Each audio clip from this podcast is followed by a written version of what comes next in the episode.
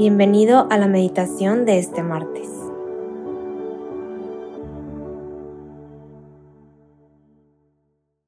En el nombre del Padre, del Hijo y del Espíritu Santo.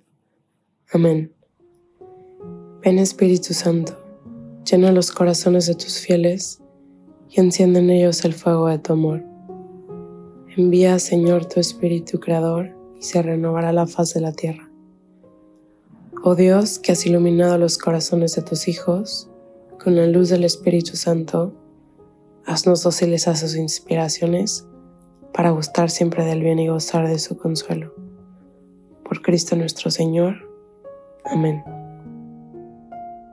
Hoy martes 30 de agosto meditaremos el Evangelio según San Lucas, capítulo 4, del versículo 31 al 37. En aquel tiempo Jesús bajó a Cafarnaún, ciudad de Galilea, y los sábados les enseñaban. Se quedaban asombrados de su enseñanza porque su palabra estaba llena de autoridad. En la sinagoga había un hombre que estaba poseído por el espíritu de un demonio impuro y comenzó a gritar con fuerza. ¿Qué quieres de nosotros, Jesús Nazareno? Has venido para acabar con nosotros. Ya sé quién eres el Santo de Dios. Pero Jesús lo increpó diciendo, Cállate y sal de este hombre. El demonio salió de él, arrojándolo al suelo en medio de todos, sin hacer ningún daño. El temor se apoderó de todos y se decían unos a otros, ¿qué tiene su palabra? Manda con autoridad y poder a los espíritus impuros, y ellos salen y su fama se extendía por todas partes en aquella región. Palabra del Señor, gloria a ti, Señor Jesús. Todos estaban asombrados de su enseñanza porque hablaba con autoridad. Y es que, ¿qué tiene su palabra? Que hasta el mal te escucha. ¿Qué tiene tu palabra que, que todos queremos escuchar? Que tiene tu palabra que sana, que redime, que recoge y que llena de amor.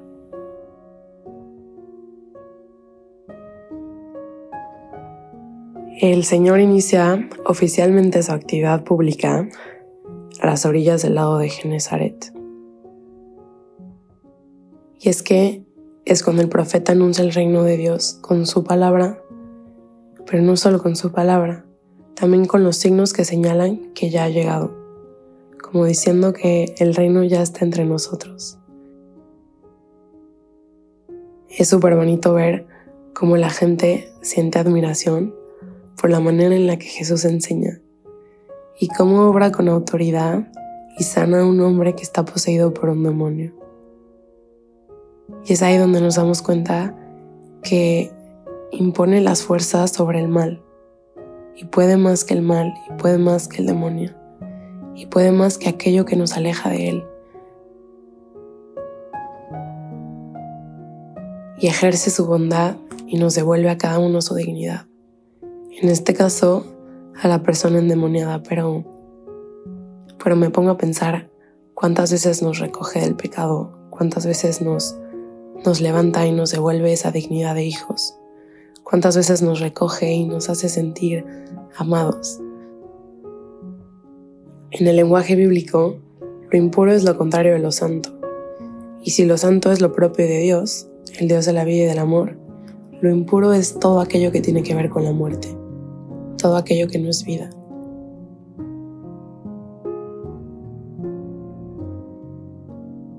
Y es que así era como Jesús le enseñaba a la gente con hechos de amor y con actos de amor. Y es entonces cuando le pregunta, ¿qué quieres de nosotros, Jesús Nazareno? Sabemos quién eres, el Santo de Dios. Pero esta pregunta, ¿qué quieres de nosotros? ¿Qué quieres de mí? ¿Qué quieres de mi vida? ¿Qué estás buscando en mí? La podemos comprender desde la acogida o desde el rechazo desde la acogida que supone una apertura a las enseñanzas del Maestro, una acogida a Dios.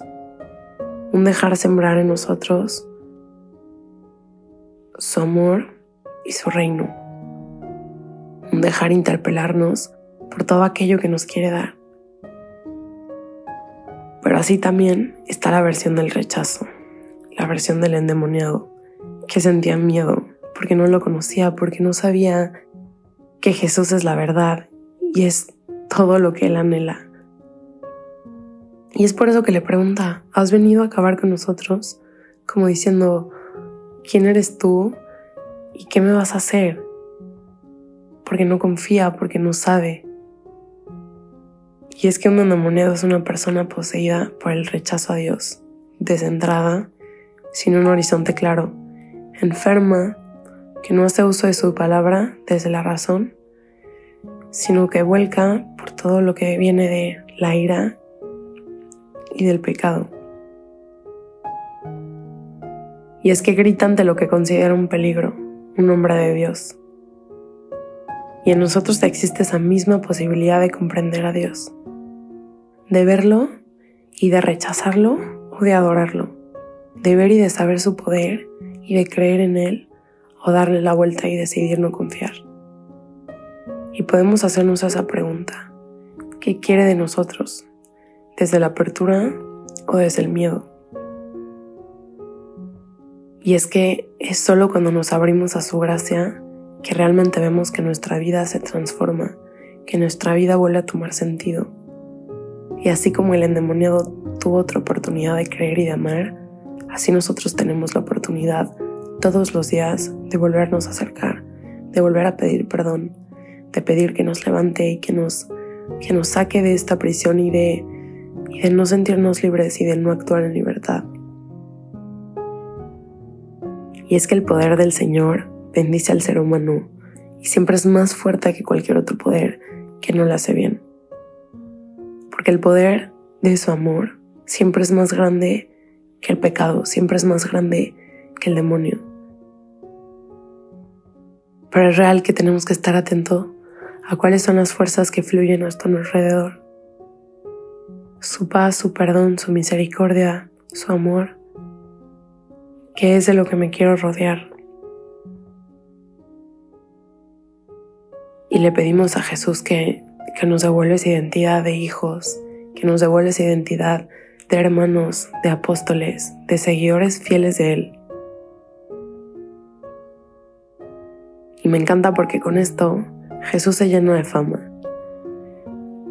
Y es que si hubiéramos estado en ese momento, nos hubiéramos dado cuenta que no solo implica una sanación corporal, sino implicaba una sanación espiritual y de corazón. Porque no se convertían solamente porque sanara algo en su cuerpo o porque quitara al demonio. Se convertían porque su corazón estaba siendo transformado porque había tocado su corazón, porque, porque habían creído en él. Y ese es el acto de amor más bonito porque es como si lo que de verdad importara es la forma de amarlo a Él de regreso. Y estas palabras de Jesús tienen una fuerza liberadora que manda callar nuestros pecados por su poder. Y es por eso que solo una palabra suya basta para sanarnos. Porque su palabra, con nuestra fe y creyendo en Él, nos puede volver a dar una oportunidad y nos vuelve a dar una vida en Él. Y la vida que anhelamos y, y todo vuelve a cobrar sentido desde Él. Señor, en este momento de oración, te pido que, que alejes todos los espíritus malignos de mí que me libres del pecado, que me libres de todo lo que me aleja de ti. Te pido, Señor, que como aquel endemoniado, a mí también me sanes, a mí también me cures. Yo también me quiero experimentar amada. Yo también quiero volver a creer en ti. Con tu misericordia y con tu amor, sé que puedes transformar mi vida otra vez. Te pido que me ayudes a ser un discípulo que predique tu palabra con la misma fuerza que pueda volver a acercar a la gente que se ha dormido en su fe. Te pido me ayudes que con la luz de este Evangelio pueda ser capaz de reconocer tu amor, y de reconocer cómo has estado actuando en mí.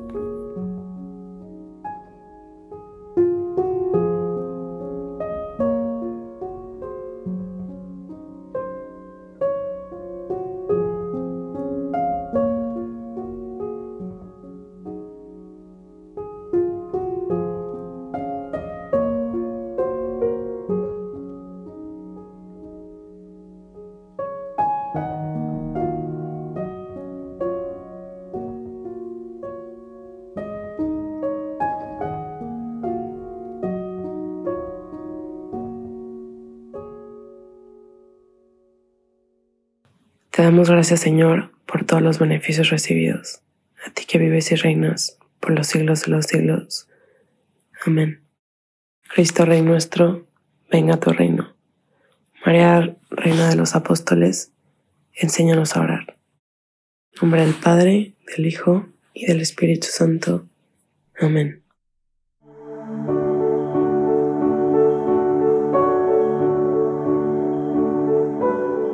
Te invitamos a quedarte dialogando con Dios y seguir en oración. Nos escuchamos mañana.